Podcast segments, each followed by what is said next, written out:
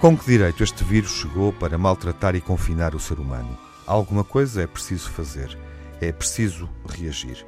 Os camionistas estão entre as várias profissões que sempre se mantiveram na linha da frente da atividade económica, cuidando para que não faltassem bens essenciais nas nossas casas. São pontos de ligação essenciais das cadeias de distribuição. Sem eles, o mercado não teria sido abastecido com os bens de primeira necessidade. Se durante os primeiros dias da pandemia aconteceram rupturas de estoques nos supermercados, isso não sucedeu por responsabilidade deles, mas antes devido ao alarmismo que, sem razão, se instalou entre muitas pessoas.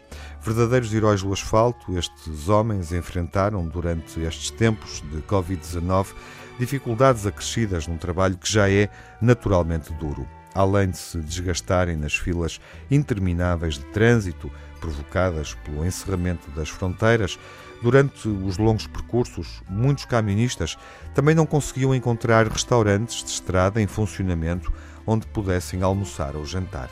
O Grupo Sigma, que detém marcas como a Nobre, a Campo Frio, a Fiorucci e a Imperial, apercebeu-se de todos estes problemas e decidiu lançar o projeto Food for Drivers – Desenvolvido em Rio Maior, onde se encontra a fábrica e o centro logístico da Nobre Alimentação, este projeto estabeleceu que durante o período de confinamento os motoristas passariam a receber produtos alimentares das várias marcas do grupo. E esta iniciativa era válida ao longo das rotas internacionais, através de Espanha, França, Itália, Bélgica, Alemanha e Holanda.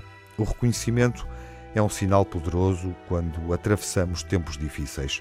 O Grupo Sigma soube qual foi a hora certa para mostrar isso aos profissionais que conduzem e que garantiram o funcionamento da rede de distribuição.